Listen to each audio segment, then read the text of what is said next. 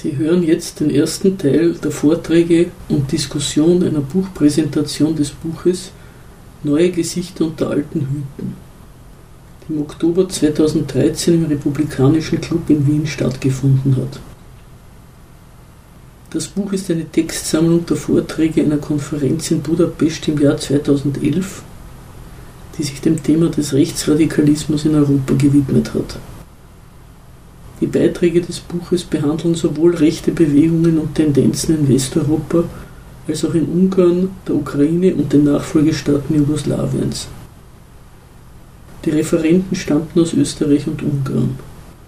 Drei der österreichischen Referenten stellten das Buch vor und behandelten die Fragen und Einwände des Publikums. Die nicht vollständig aufgenommene Einleitung der Herausgeberin des Buches befasste sich mit den Schwierigkeiten, die sich bei der Organisation der Konferenz und der Herausgabe des Buches ergaben. Das Buch ist in Wien in der Buchhandlung Bartalski, Währinger Straße 26, erhältlich.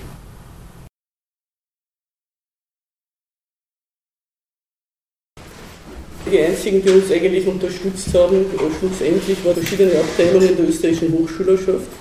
Das finde ich insofern erwähnenswert, als in Ungarn sowohl die Fidesz, also die jetzige Regierungspartei, als auch die Jobbik, die Neonazis, aus Studentenverbindungen der Ötvös-Lorand-Universität hervorgegangen sind. Also die Studentenschaft ist dort bei uns noch ein bisschen anders gestrickt. Die zweite Schwierigkeit war die Suche nach Referenten. Ich musste feststellen, antifaschistische Organisationen haben nichts Theoretisches beizutragen. Ihre Betätigkeit beschränkt sich auf die Bekämpfung des Bösen, auf Demonstrationen, Petitionen oder Forderung nach Verschärfung von Verbotsgesetzen. Darüber hinaus existieren auch Antifaschisten als Gäste der guten Demokraten. Das kenne ich vor allem aus Ungarn sehr gut. Man präsentiert sich als Antifaschist und macht sich lustig über die angebliche Primitivität der Rechtsradikalen. Diejenigen, die sich dennoch mit dem Thema des Rechtsradikalismus oder Neofaschismus heute befassen, haben, so würde ich das einmal sagen, sich selber eine, eine Schranke gesetzt, indem sie zwei Arten von Bezug zur Nation unterscheiden. Eine gute und eine schlechte. Die gute Seite, die heißt Heimatliebe, Patriotismus, das hält die Menschen zusammen, führt zur Solidarität und ist eine feine Sache. Und das andere ist die schlechte Seite, das grenzt aus, ist gegen Ausländer, ist rassistisch und so weiter. Diese, wie soll ich sagen, Illusion dabei ist, dass das eine ohne das andere zu haben wäre. Diese Aufteilung des Nationalismus in zwei Seiten ist eine theoretische Schranke, die die Leute auch etwas ratlos macht, warum die schlechte sich durchsetzt und nicht die gute. Diese Ratlosigkeit ist auch einigen, in einigen von den Beiträgen, die in diesem Buch sind, sichtbar. Ich habe dann im Laufe der Zeit diese Texte eingesammelt, so gut es ging, und übersetzt auch, soweit es nötig war. Habe aber mich noch bemüßigt gesehen, dazu eine Einleitung zu schreiben und einige Ergänzungen vorzunehmen. Erstens ist mir aufgefallen, dass der historische Faschismusbegriff ein bisschen, wie soll ich sagen, eingeschränkt ist.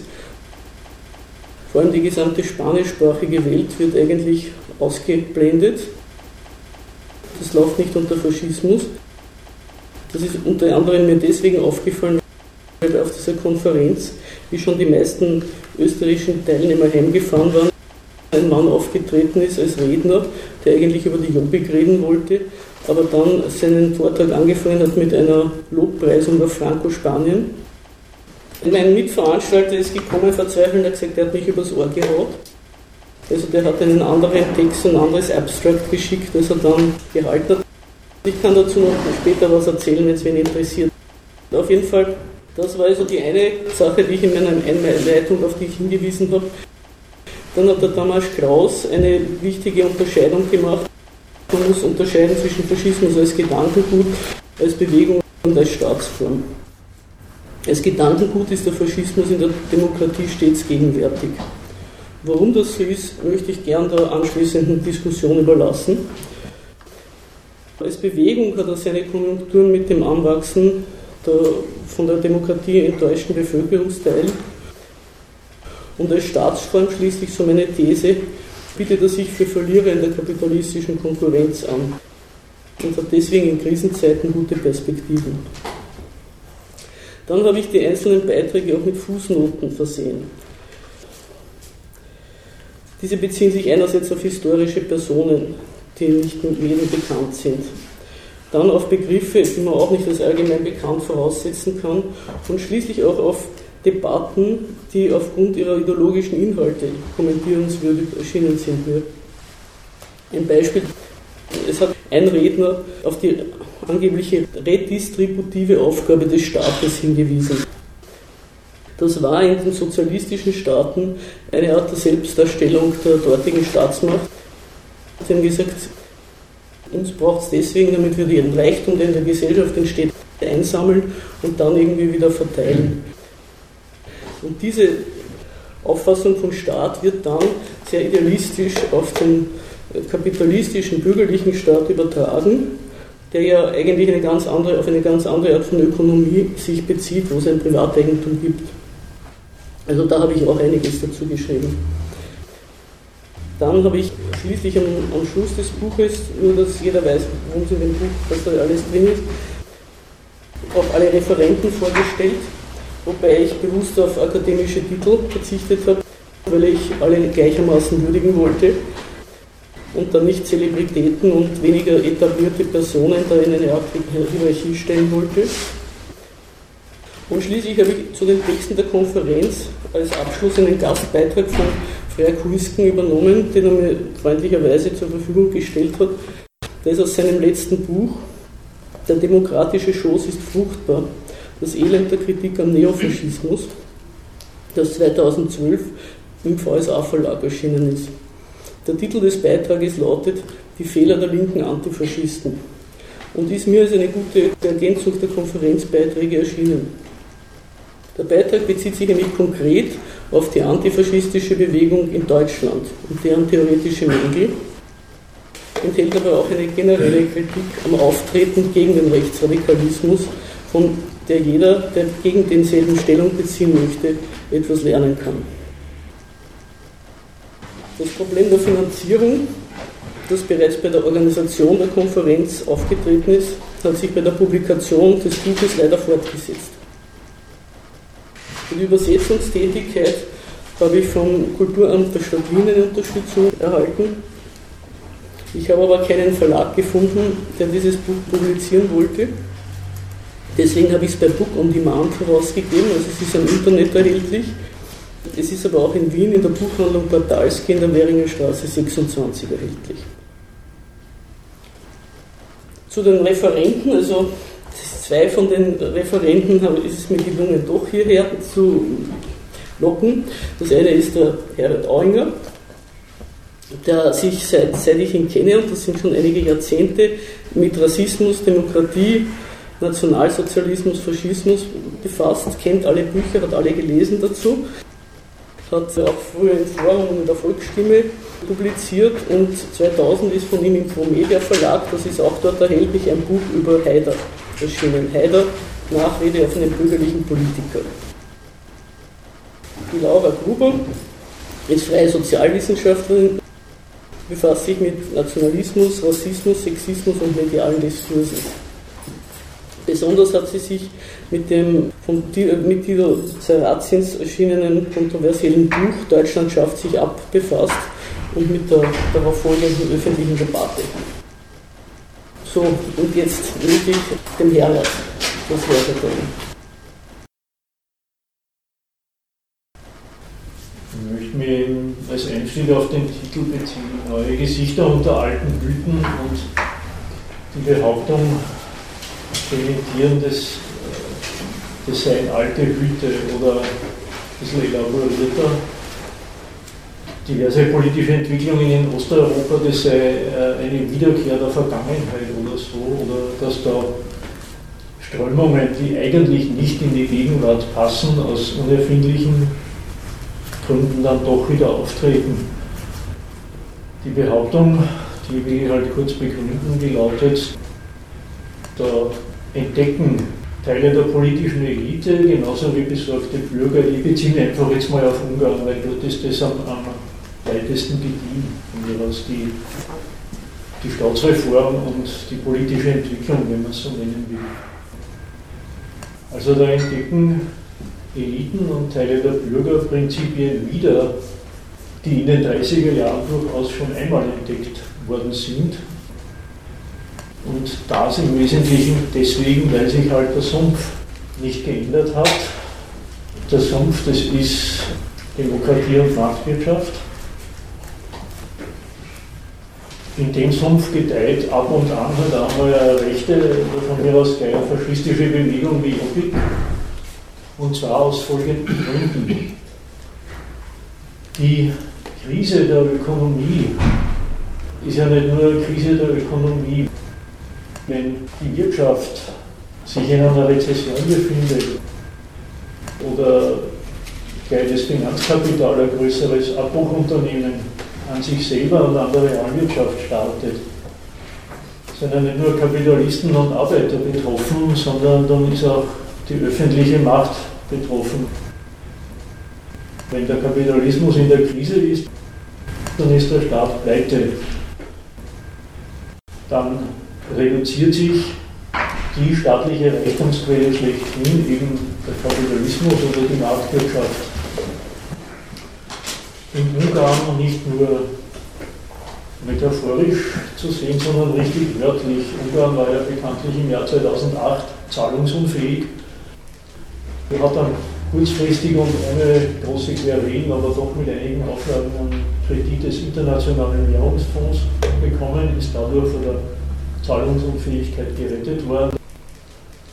Der Kredit war mit den üblichen Auflagen verbunden und dieser Zustand hat für, für Fidesz und der Orban, wie spricht man das korrekt aus? Richtig, völlig richtig, völlig richtig. Hat die Diagnose bestätigt oder, oder endgültig verfestigt, die die Bewegung von vorher hatte, dass Ungarn auf dem Weg nach unten ist, in österreichischer populärer Diktion, dass Ungarn schon ziemlich abgesandelt ist eben unwiderlegbar erkenntlich an der Pleite, die verbunden ist mit ausländischer Einflussnahme.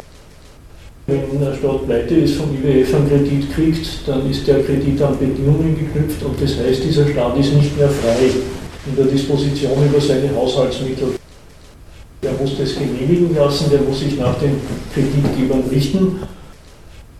Das ist für Patrioten im Prinzip eine unerträgliche Form von, von ausländischer Einmischung, wenn nicht gleich von Fremdherrschaft.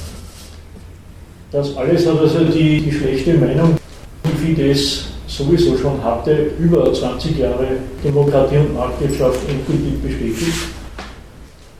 Die Bewegung hat daraus ihr Wahlprogramm gezimmert und ist 2010 mit einer Zweidrittelmehrheit ausgestattet worden.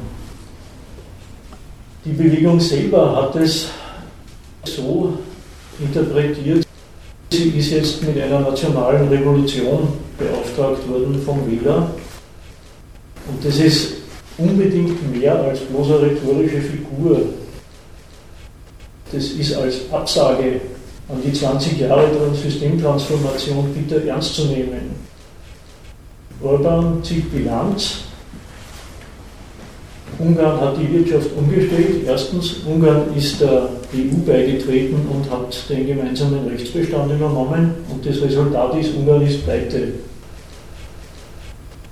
Das hat vieles für die Widerlegung des bisherigen ungarischen Wegs gehalten und die Widerlegung ist zu schwach, quasi die Demaskierung, die Entlaufung der politischen Kräfte, die das zum Teil zu verantworten hatten. Die Linke war halt in Ungarn an der Regierung, wie die Finanzkrise ausgebrochen ist, hat das Orban zu der Diagnose weiterentwickelt, dass das sowieso Verräter sind, die das Land dem ausländischen Einfluss geöffnet haben. Erstens in Form der EU und zweitens in Form der IWF-Bedingungen. Seither ist Fidesz damit beschäftigt, Ungarn zu retten und entdeckt oder entdeckt wieder äh, ein paar demokratische Momente des Startmachens als Hindernisse dafür. Ich beschränke mich auf die, die wesentlichen, die zum Teil auch hier diskutiert worden sind. Also erstens äh, wurde in Ungarn das Verfassungsgericht entmachtet. Die Chronologie ist sehr schlicht. Das Verfassungsgericht hat Gesetze der Orban-Regierung kassiert und die hat das nicht hingenommen und hat daraufhin die Kompetenzen des Verfassungsgerichts beschnitten. In eine ähnliche Richtung geht die personelle Säuberung des Richterstandes. Also unterm Strich die Unabhängigkeit der Justiz und das Verfassungsgericht wurde kassiert.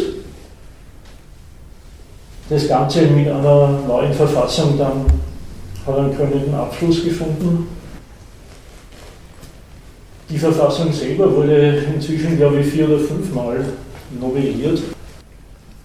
Und das alles ist von dem, was dort beschlossen wird, einerseits ziemlich alltäglich, äh, weil das Verfassungsbestimmungen novelliert werden, wie man es halt gerade braucht. Also Mann ist immer die jeweilige Staatsmacht. Das kennt man ja aus Österreich auch. Das haben mit der Verfassungsmehrheit, als die Große Koalition noch eine hatte, die komischsten Sachen in den Verfassungsrang erhoben wurden. Also dass die Zweidrittelmehrheit eine neue Verfassung schreibt, das Verfassungsgericht entmachtet, die Richter nach Parteibuch neu besetzt, gut und schön. Daran sind zwei Sachen bemerkenswert. Neben dem, der substanziellen Weiterentwicklung der dortigen Reformen des Rechtsstaats leidet eigentlich nur eins drunter, in der Demokratie sehr populäre Ideologie, nämlich die, dass die politische Macht selber gar nicht das Höchste ist, gar nicht die höchste Instanz ist. Parenthese, das sie, aber das ist schlicht einfach so, wenn man Gewaltmonopol sagt, dann sagt man auch, es gibt eine herrschaftliche Instanz, die das Sagen hat. Aber die Darstellung, dass die Macht gar nicht das Höchste ist, sondern dass die Macht selber eine dienende Instanz ist, die höheren Prinzipien, die dann in der Verfassung niedergelegt sind, dass das das Verhältnis sei, die Macht als Diener, höhere Prinzipien. Der Schein ist weg, wenn die Macht hergeht und nach Lust und Laune und in drei Monaten fünfmal die Verfassung ändert. Da wird es einfach plastisch, sichtbar und deutlich, ja, die Machthaber, die richten sich ihre Gesetze ein, wie sie es halt brauchen. Das ist, wie gesagt, eigentlich überall so. Es nicht so ist, sage ich gleich noch was dazu. Wer weiß, wofür und wogegen das spricht. Aber der, der Schein leidet in Ungarn massiv. Da kommen Leute zur Vorstellung, da triumphiert nur mehr die Willkür. Womöglich auch noch die persönliche Willkür von Orban, da ist ja was dran. Die Frage ist, wie kommt man auf sowas? Warum ist das Verfassungsgericht ein Hindernis? Warum müssen die Richter gleichgeschalten werden? Ja, der brave Mann hat, also jetzt, äh, da ist Orban halt der personifizierte ungarische Lernprozess, wenn man so will. Der hat halt gemerkt, er muss den Staat retten, er muss Ungarn umkrempeln. Das war die Konsequenz aus dem, was ich vorher versucht habe zu erläutern. Ungarn ist pleite, der bisherige ungarische Weg ist planiert. So geht es nicht weiter, es muss sich alles ändern, oder zumindest viel ändern. Und dann kommt der Regierungschef drauf, dass er gar nicht die Handlungsfreiheit hat, die er dafür eigentlich bräuchte. Weil es eben Instanzen gibt, demokratische Institutionen, die durchaus, zumindest nach der bisherigen Rechtslage, mitreden können.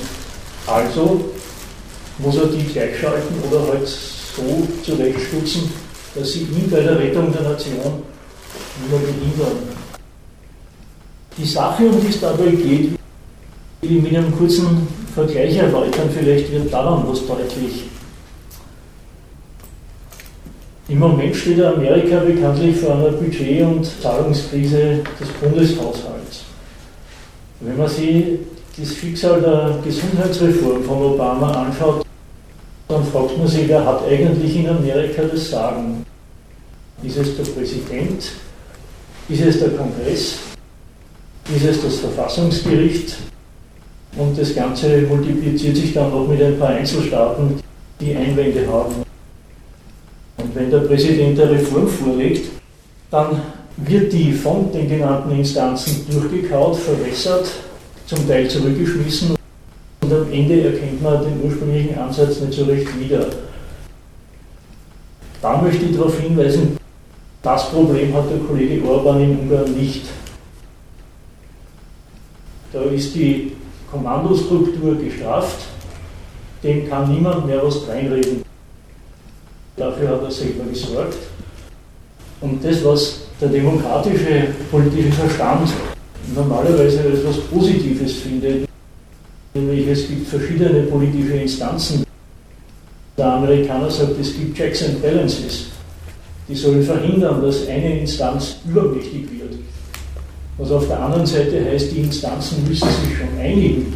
Und wenn die das nicht tun, so wie jetzt, dann ist die Finanzierung zumindest ein bisschen äh, problematisch geworden oder dann ist unter Umständen ein zügiges Staatshandeln blockiert.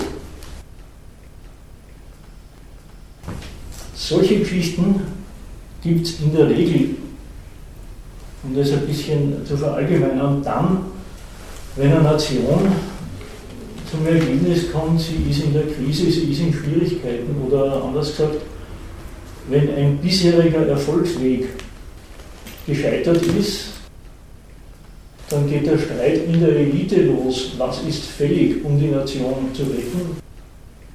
Dann streitet sich die Elite, dann streitet sich auch das Volk und dann ist die Vorstellung in der Demokratie, zum Beispiel in der amerikanischen, das sei ein System von Sachzwängen ohnehin eingerichtet, das dafür sorgt, dass immer ein Konsens rauskommt. Die Vorstellung blamiert sich dann ein bisschen, weil dann schalten Teile des Parlaments, die schalten halt auf Stur, so wie die Tea Party in den USA. Die versuchen ja, sagen das ja auch offen. Nicht? Die versuchen halt durch Obstruktion die Regierungspolitik zu behindern oder zu verhindern, oder man kann das auch umgekehrt sagen, nur um den Präsidenten in Schwierigkeiten zu bringen, wird die amerikanische Volksgesundheit riskiert oder wird ein Reformprojekt, das nach Ansicht der Befürworter wegweisend ist, wird zu Fall gebracht. Was ist die Auskunft? Ja, solange Erfolge und Erfolgswege einer Nation unbestritten sind, solange funktioniert auch das Zusammenspiel der demokratischen Institutionen. Dem Moment, wo dem nicht mehr so ist, machen sich die Gewaltenteilung als Hindernisse eines entschlossenen, rigiden, rücksichtslosen Regierens bemerkbar. Es ist der Lernprozess, den in Ungarn vieles hinter sich hat und woraus sie die Konsequenzen gezogen haben, die Institutionen zu, zu reduzieren, Verfassungsgericht entmachten, ich sage, in Ungarn der dortige Parlamentspräsident selber, dass seiner Ansicht nach das Parlament noch immer, obwohl das ist eine Abstimmungsmaschinerie von Fidesz, das, da gibt keine Probleme, sagt er, das Parlament hat immer noch zu viel Mitsprache und macht das Regieren immer noch unhandlich. Der Idealismus dabei, um das schon langsam noch in der Richtung und zu Ende zu bringen, der Idealismus dabei ist halt der, zu glauben, wenn man Gewaltenteilung ausschaltet, wenn man vielleicht auch die Opposition ausschaltet, so wie im Februar 34 in Österreich, oder wenn man das Parlament zur Abstimmungsmaschinerie macht, durch entschlossenes, rücksichtsloses Regieren könnte man kapitalistischen Erfolg herbeiregieren. Das geht so unmittelbar nicht, das geht auch in Ungarn nicht. Aber von der Krisendiagnose wie seinerzeit in den 30er Jahren kommt der Befund, die demokratischen Institutionen sind unter Umständen ein Hindernis für Rücksichtslosigkeit, die Rücksichtslosigkeit wäre bitter nötig, weil der Staat ist in Schwierigkeiten. Also gehören die Institutionen dementsprechend zurechtgestutzt. Ein bisschen gilt es auch, das ist noch der, der letzte Hinweis, den ich loswerden will, gilt es auch für die öffentliche Meinung. Auch da hat es Debatten gegeben über das neue Medienrecht in Ungarn. Mag mich nicht in Einzelheiten verbreitern, wo das demokratiekompatibel ist oder nicht. In Krisenzeiten ist quasi die öffentliche Meinung natürliche Verbündete der jeweiligen Opposition. Aus einem ganz schlichten Grund, die Öffentlichkeit misst in der Regel die Regierung an ihren eigenen Maßstäben, den Programmen, die die vorgelegen hat. In Ungarn beispielsweise haben sie angekündigt, sie möchten eine Million Arbeitsplätze schaffen in zehn Jahren, aber immerhin vier Jahre davon sind fast vorbei. Und wenn Krise ist, dann ist es halt nicht so einfach wegzuregieren. Nicht in Griechenland, nicht in Italien, nicht in Spanien. Und wenn die Öffentlichkeit nichts anderes macht als das, was sie immer macht, sie rechnet den demokratisch gewählten Machthabern deren eigene Programmpunkte vor und stellt fest, die haben versagt. Insofern waren ich der natürliche Verbündete der Opposition. Das Illustrationsbeispiel dazu ist wieder in allen Krisenländern in Europa haben wir die Regierungen gewechselt. Es hat zwar den Wählern nichts genützt, aber die vorigen Regierenden sind weg und jetzt gibt es neue, die die Krisenpolitik im Großen und Ganzen weitermachen. Das ist die, die Ausgangslage auch in Ungarn.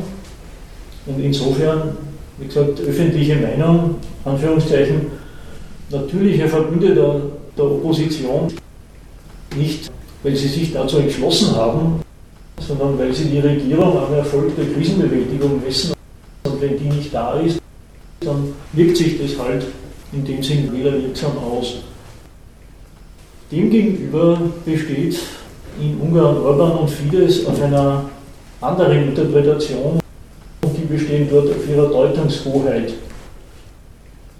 Die dortige Linie heißt, die Regierung macht alles richtig, gegossen in den Slogan Ungarn macht es besser. Das wiederholen die bei jeder Gelegenheit bis zum Erbrechen.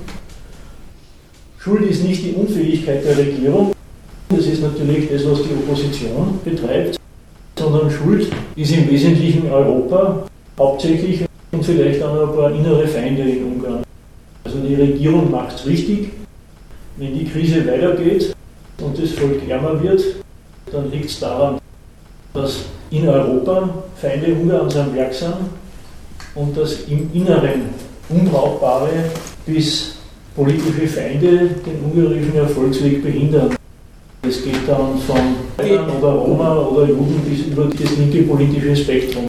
Beziehungsweise die Vorgängerregierung hat ihnen so ein ja. schweres Erbe hinterlassen.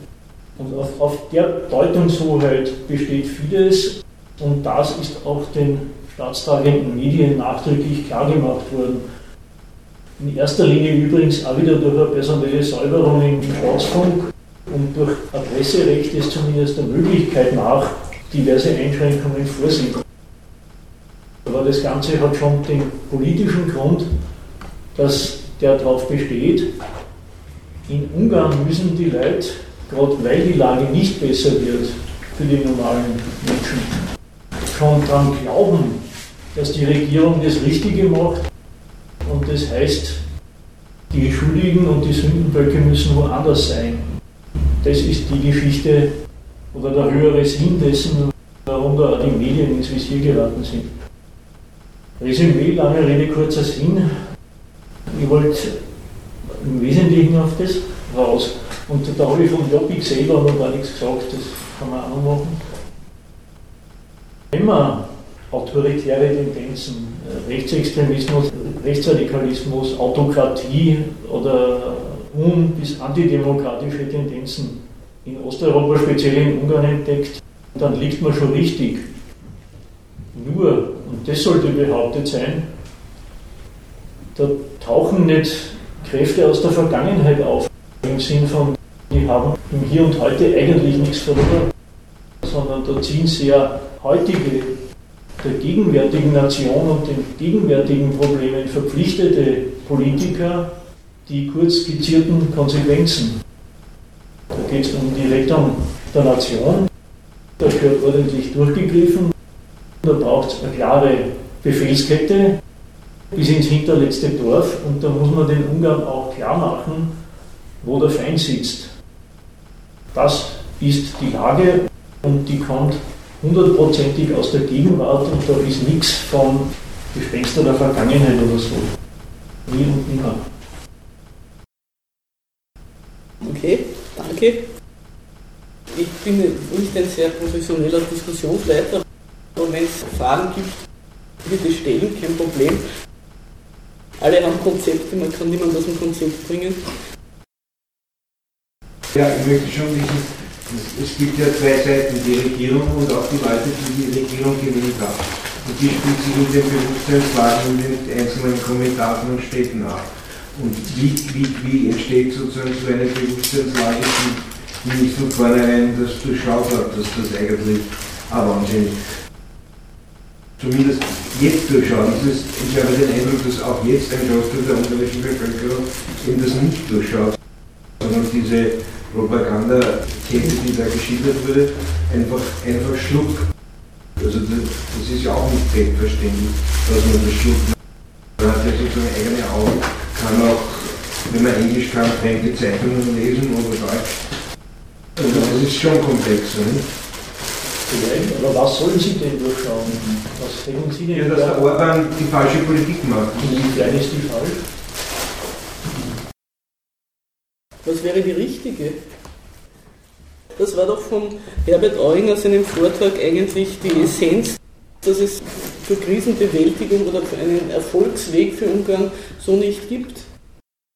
Es Wir haben ja keine Krisenbewältigung, es wird immer schlechter. Naja, sicher, aber das, das ist die Krisenbewältigung, dass das Volk immer, dass das Volk verarmt wird, damit der Staat zahlungsfähig bleibt. Aber das ist das Programm. Ja. Krisenbewältigung Programm. Das sind dann, ist dann, was ist dann, wie das in der Bevölkerung wieder, wie groß der Widerhall ist, oder ist Widerstand so? Ist so kein Widerstand. Ja, nein, das, das, Frage. das, das gibt schon. Die Geschichte ist nur die. Das eine, da ist ja was dran. Die ungarische Pleite 2008, das war die Quittung für den Systemwechsel und für den EU-Beitritt.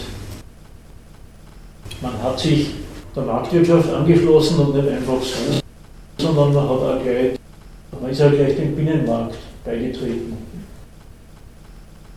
Das Resultat war eindeutig, eindeutig in dem Sinn, hauptsächlich das westeuropäische Kapital, die österreichischen Banken bekanntlich ganz vorne mit dabei, sind mit Ungarn und im ganzen Osten auf Prospektion gegangen, haben alles abgesucht, was lässt sich kapitalistisch verwerten. Und das hat verglichen mit vorher ein ziemlich großes Abbauunternehmen eingeleitet. Es hat sich halt herausgestellt, im gesamteuropäischen Binnenmarkt ist nicht sehr viel konkurrenzfähig. Da ist die alte Industrie und die alte Landwirtschaft auch zum Großteil ist abgewickelt worden. Heutzutage ist es so, dass ich glaube 80 Prozent dessen, was in Ungarn über den Export verdient wird, oder 75 Prozent jedenfalls ziemlich viel, das sind mittlerweile die Filialen der westeuropäischen Automobilindustrie samt Zulieferern. Aber das, was früher im, im realen Sozialismus an Industrie existiert hat, das ist im Wesentlichen abgewickelt worden. Nebeneffekt, es ist auch in Ungarn eine respektable Überbevölkerung erzeugt worden. Das heißt, es gibt Leute, Überbevölkerung. Die niemand braucht. die, die werden nicht gebraucht. Das ist ja so, über. Überbevölkerung. Der, der TDM hat das, habe ich gesagt. Ne? Das ist noch, also da kann man nicht einmal mehr sagen, wie in einem entwickelten Kapitalismus, da gibt es immer die sogenannte Reservearmee. Nicht? Da gibt es immer Überhang von Arbeitslosen und das ist ja praktisch, nicht nur für die Wirtschaft, weil es werden ständig Leute ausgestellt und wieder eingestellt. Es braucht immer, immer Reservisten, damit jedes Mal, wenn die Konjunktur anspringt, welche da sind. in Osteuropa gibt es einen beträchtlichen Teil, von, der, von dem ist arsch klar, der wird nie wieder gekauft werden. Das sind in dem Sinn kapitalistisch betrachtete Überbevölkerung. Die hat sich auch noch rassistisch sortiert, ganz ohne dass es in Ungarn oder anderswo Rassegesetze gebraucht hätte, die bestimmten Ethnien die Berufsausübung verbieten, sind die Zigeuner in Ungarn arbeitslos. Die Frankfurter Allgemeine, die dem Orban selber durchaus sympathisierend gegenübersteht, denen gefällt es, wie der mit der Linken aufräumt. Die Frankfurter Allgemeine hat lapidar festgestellt, in Ungarn sind 90% der Zigeuner oder Roma arbeitslos. Schreibt weiter, das kann nicht an ihnen liegen, bewiesen dadurch, dass die im realen Sozialismus zum selben Prozentsatz in Arbeit waren. Das heißt, der Systemwechsel hat zigtausende, in ganz Europa ja Millionen freigestellt und äh, Ungarn ganz normale Rassismus hat dafür gesorgt, dass die Roma die waren, die dann ab, ab dem Zeitpunkt sowieso keine Chance hatten. Aber äh, es war, war mir eine Abschweifung. Der Orban hat jetzt folgende Konsequenz daraus bezogen. Das, ist einmal die negative. Woraus gezogen, Entschuldigung. Hm? Woraus gezogen? Aus, aus dieser Lage. Ja. Der Teilerlein ist überflüssig Ja. und der Staat ist pleite. Ja. Da sagt er, das Mitmachen bei der EU, das bringt es nicht, das hat es für Ungarn nicht, was das stimmt übrigens, das ist ja wirklich so.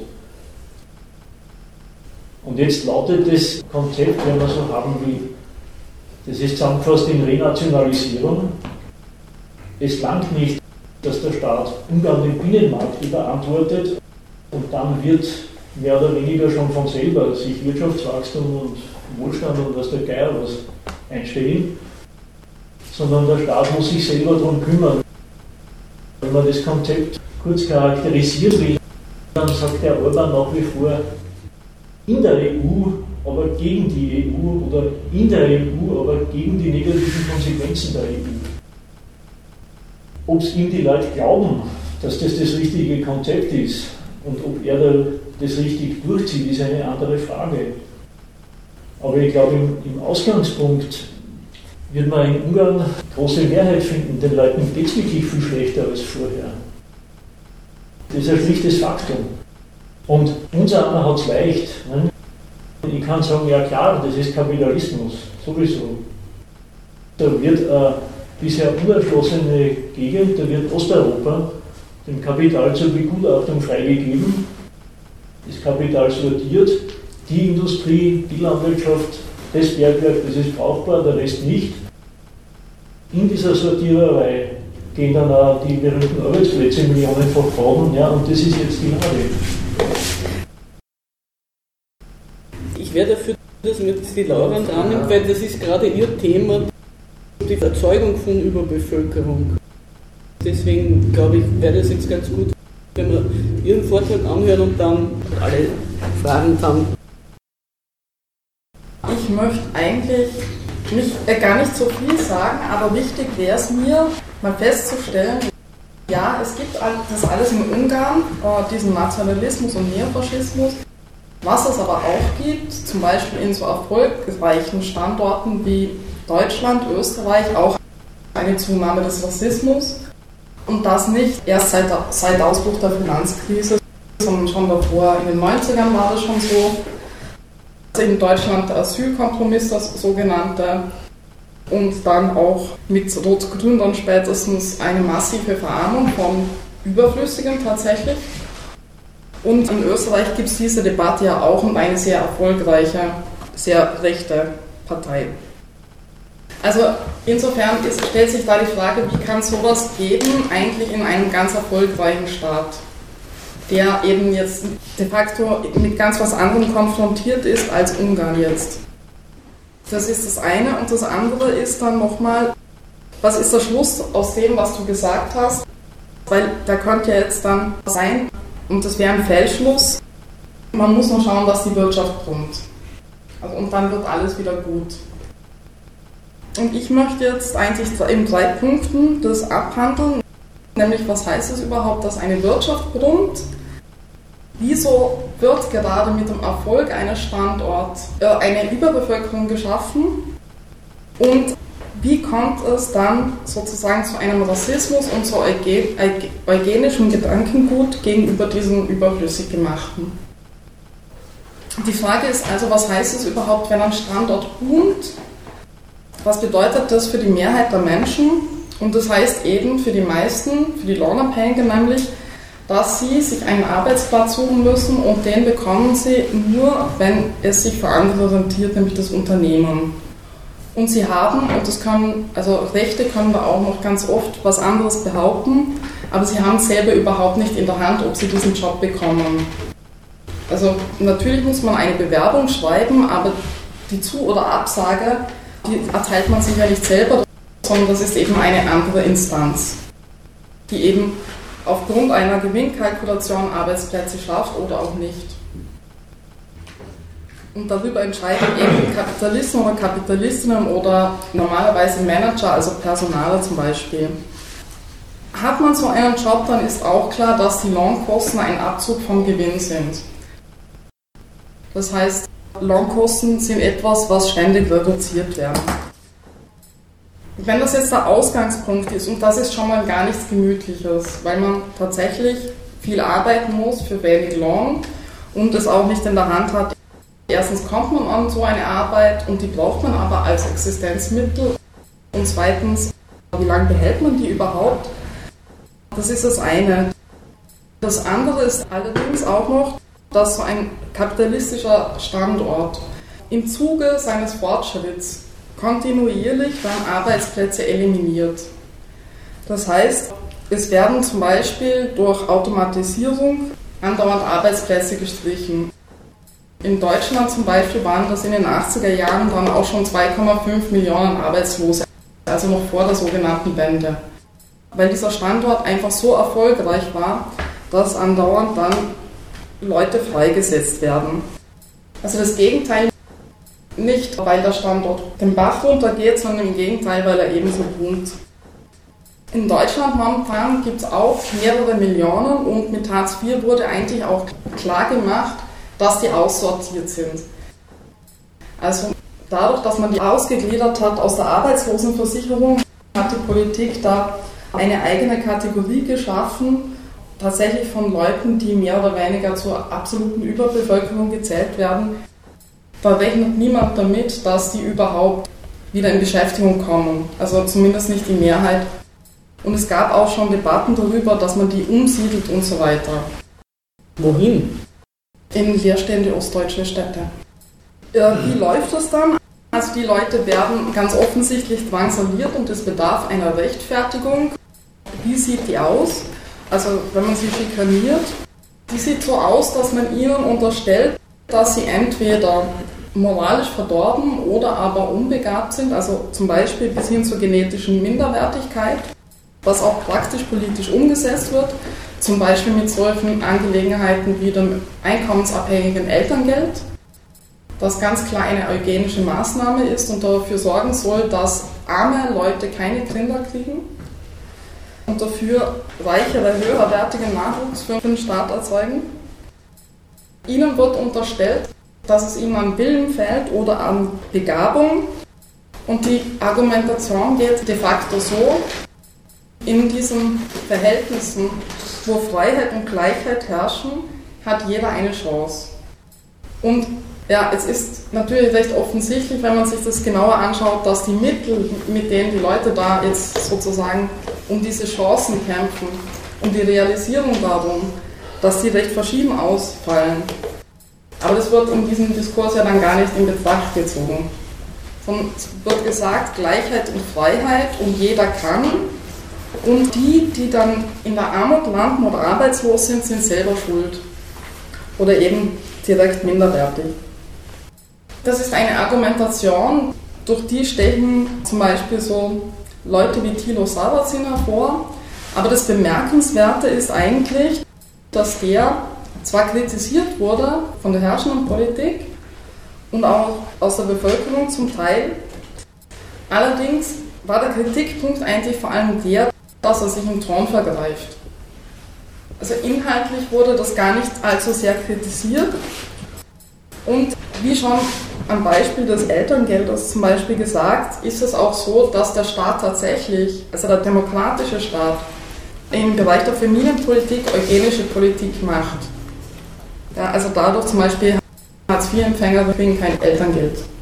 Ja, und dadurch sind die Umstände so fatal, dass die Leute einfach idealerweise einfach, einfach keine, sie können sich keine Kinder mehr leisten. Und je mehr Einkommen man erhält, umso mehr Unterstützung erhält man. Das heißt, das Interessante ist eigentlich, dass das, was in Bezug auf Ungarn beklagt wird, auch hier in der Demokratie so anzutreffen ist, wenngleich es vielleicht nicht solche Auswüchse annimmt. Aber die Debatte ist doch da, dass es eben, es gibt ja unnütze Ballast, Sozialschmarotzer, Minderleister, also es gibt ja all das in dieser Debatte auch. Es gibt auch nicht nur in Ungarn jetzt ein Gesetz gegen Obdachlosigkeit, in Österreich gibt es zum Beispiel das Gesetz gegen Betteln und so weiter. Also es wird ja aktiv tatsächlich von diesem Staat hier, also die Armen bekämpft. Kriminalisiert. Ja. Und das ist das eine, dass man sich jetzt sozusagen leicht jetzt über das aufregt, das stimmt. Die Frage ist dann, wie eigentlich argumentieren mit Leuten, die sich so eine Kampfansage einleuchten lassen. Also zum Beispiel Strache hat sehr viele Anhänger. Was kann man diesen Leuten eigentlich sagen? Und mein Vorschlag wäre da, dass man denen versucht klarzumachen, dass das Ideal des optimalen Österreichers, dass der sprachmäßig rumträgt, dass es eigentlich auch eine Kampfansage ihnen gegenüber ist. Weil gelobt wird von solchen Figuren wie dem Strache zum Beispiel, hart arbeitende, bescheidene, sich nicht beschwerende Österreicher. Also da merkt man schon, dass die Rolle, die zugewiesen wird diesen Leuten, die ihm ideal erscheinen als Untertanen, dass sie eine sehr bescheidene ist. Also sie müssen die ganze Zeit arbeiten, dürfen sich nicht beschweren und eigentlich de facto aufopfern. Und wie ich vielleicht das vorhin klar machen konnte, ist es ja das eine, diese Ansage. Aber das wirklich Fatale ist dann, man kann es nicht mehr, also auch wenn man sagt, diese Anforderung nehme ich an, man hat es, wie gesagt, selber gar nicht in der Hand. Weil ob ich morgen gekündigt werde und dadurch plötzlich zu den sogenannten Minderleistern und Unnützen und zum Ballast zähle oder nicht, das entscheide ich eben nicht. Also nicht nur als jemand, der die Rolle ausfüllt, hat man es sehr unangenehm, sondern man kann nicht mal diese unangenehme Situation verlängern und damit Sorge dafür tragen, dass es nicht ganz fürchterlich wird. Okay, so jetzt bitte alle Fragen oder Beiträge oder Kritik oder so. Also ist diese Frage mit den Überflüssigen, was damit gemeint ist, ist das jetzt klar geworden? Dass die kapitalistische Gewinnkalkulation und Konkurrenz in einem Fort Leute freisetzt und überflüssig macht? Ich verstehe nicht, dass, dass man Ungarn gewähren lässt. Also da muss doch jemand eingreifen, wie man zum Beispiel diese Bettlerbehandlung, die werden verhaftet und werden ins Gefängnis gesteckt, weil sie Bettler sind. Das Obdachlose, Obdachlose. Ja, gut, ja. ja, hier Österreich Bettler. Ja, also wenn man in einer EU ist, müsste doch die EU sagen, wenn ihr euch nicht ordentlich benehmt, dann müsst ihr raus aus der EU. Ja gut, da haben die Obdachlosen aber jetzt auch nicht wirklich was davon. Na, man, Entschuldigung, ob man sich Gefängnis kommt oder nicht. Nein, ich will nur sagen, wenn man sagt, Ungarn raus aus der EU, das ist ja für Ungarn vermutlich kein Grund, die diesbezügliche Gesetzgebung. Man hofft natürlich, natürlich, dass sie das dann aufnehmen. So behandelt man Menschen nicht. Aber ja. ich möchte eines einwenden. Das Beispiel mit dem Bettelverbot bezog sich auf Österreich. Hier in Wien und auch seit heute nicht mehr in Vorarlberg, glaube ich. Aber hier werden Leute, die betteln, ins Gefängnis geworfen. Das ist in, in Österreich. Ja. Und Frankreich macht Roma-feindliche Gesetze und Deutschland schiebt Roma ab und so weiter. Obwohl die das machen, die machen nichts gegen Ungarn, weil sie selber als Demokraten genau die gleiche Politik verfolgen. Und es gibt noch andere, die, die Österreicher werden nichts machen, aber machen die Deutschen das auch? Ja, natürlich. Denn ich meine, hofft natürlich, dass sie das dann aufgeben. Wenn man sagt, wir nehmen es einfach nicht? Also Deutschland muss das gar nicht mehr machen, weil Deutschland Anfang der 90er das Asylgesetz de facto abgeschafft hat. Also noch mehr die Leute drangsalieren können die fast gar nicht. Aber warum sollte Deutschland, die selber halt irgendwie knallhart rassistische Gesetze Anfang der 90er Jahre durchgezogen haben, jetzt irgendwie gegen Ungarn sich aufstellen? Der Witz ist doch gerade der, dass demokratische Staaten genau, also sehr, sehr ähnlich verfahren und überhaupt kein Interesse daran haben, da irgendwie Ungarn vorzuschreiben. Ich würde sogar das noch schärfer formulieren. Ich habe den Eindruck, dass Ungarn durchaus wohlwollend betrachtet wird von verschiedenen EU-Staaten, die sie ihre Bevölkerung ruhig halten, obwohl sie ihnen nichts zu bieten haben.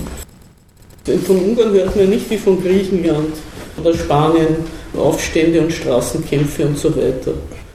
Ich glaube, dass der Orban durchaus als Modell angesehen wird und es wird beobachtet. Kommt er damit durch? Können wir das auch machen bei uns? Aber ist es so, dass es in Ungarn keine Aufstände gab in den letzten Jahren? Gab es doch Aufstände?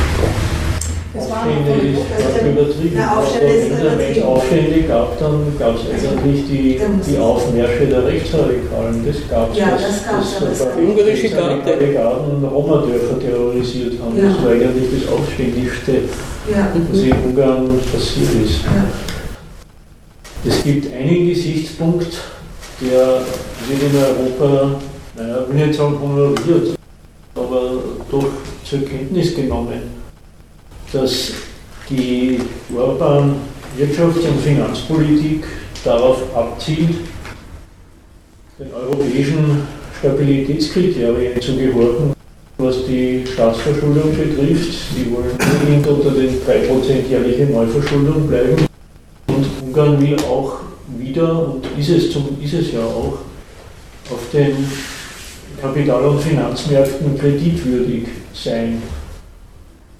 Der Unterschied zum vorherigen Programm ist allerdings der, dass Orban darauf besteht, wenn er die Bevölkerung verarmt, wenn er mehr Geld eintreibt und weniger ausgibt, um den Staatshaushalt zu sanieren, also das total autonom, ungarisch souverän erledigt und nur für Ungarn, dass er aber auf gar keinen Fall auswärtiges Diktat erfüllt. Ungarn hat die letzten Tranchen des erwähnten IWF-Kredits zurückgezahlt und Orban hat das jetzt stolz verkündet. Ungarn ist schuldenfrei, stimmt natürlich nicht. Die haben auf den Kapitalmärkten ihre Schulden, aber bei den Finanzinstitutionen sind die Kredite zurückgezahlt worden. In dem Sinne ist Ungarn wieder frei. Muss man, wenn ich diese, diese anti-imperialistische, unter Anführungszeichen, martialische Rhetorik durchaus ernst nehmen und würdigen. Ja, es ist nicht nur eine Rederei, sondern der Orban sagt, er führt einen nationalen Befreiungskampf gegen die Institutionen des internationalen Finanzkapitals, also hauptsächlich gegen den IWF, weil das ist inakzeptabel, dass so eine Institution die ungarische Politik diktiert, sie das Budget mitbestimmt. Und da sehen die, oder da sieht die ungarische Regierung sich durchaus äh, als erfolgreich. Wie weit das bei der Bevölkerung ankommt, wie weit die Bevölkerung das einsieht, dass sie Opfer bringen muss, damit der ungarische Regierungschef sie verarmt und nicht der IWF-Direktor. Das ist eine andere Frage. Aber vielleicht ist, das, ist die Geschichte, ich wollte mich da noch mal kurz drauf beziehen, ganz, ganz anders. Also die Frage, gibt es Widerstand oder was ist denn los? Ich glaube, wenn es in der Debatte innerhalb Ungarns oder außerhalb eine falsche Voraussetzung gibt, dann ist es die, dass Kapitalismus oder Marktwirtschaft, also ich verwende das Synonym, es sei eine Wirtschaftsmethode und wenn man die einführt, dann führt es zum nationalen Erfolg, in dem Sinn, dass der Wirtschaftswachstum gibt und auch zum darin eingeschlossenen Erfolg der Bürger, Die werden zwar benutzt, die werden als Arbeitskraft und als Steuerzahler benutzt, aber immerhin gelingt es dem Staat, Verhältnisse zu schaffen, wo sich die Leute nützlich machen können und sich auch einigermaßen reproduzieren können. Das ist das, was in Mitteleuropa im 12. Jahrhundert der Fall war. Aber der Kapitalismus insgesamt ist halt sehr facettenreich und sehr vielfältig und sehr bunt. Das geht von der Londoner City und New York oder Hamburg, wo, wo der Quadratmeter Reichtum gigantisch ist, bis hin zu den absoluten Elendsgebieten in, in Südafrika, wo die Bevölkerung insgesamt der Überbevölkerung ist. Das sind alles Abwandlungen ein und desselben Prinzips. Der Mensch muss Geld verdienen, damit er sich was kaufen kann. Und ob er Geld verdienen darf, das hat er nicht in der Hand.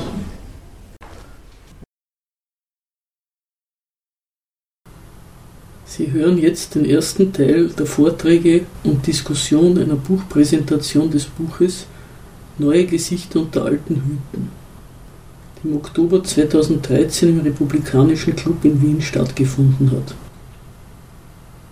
Das Buch ist eine Textsammlung der Vorträge einer Konferenz in Budapest im Jahr 2011, die sich dem Thema des Rechtsradikalismus in Europa gewidmet hat.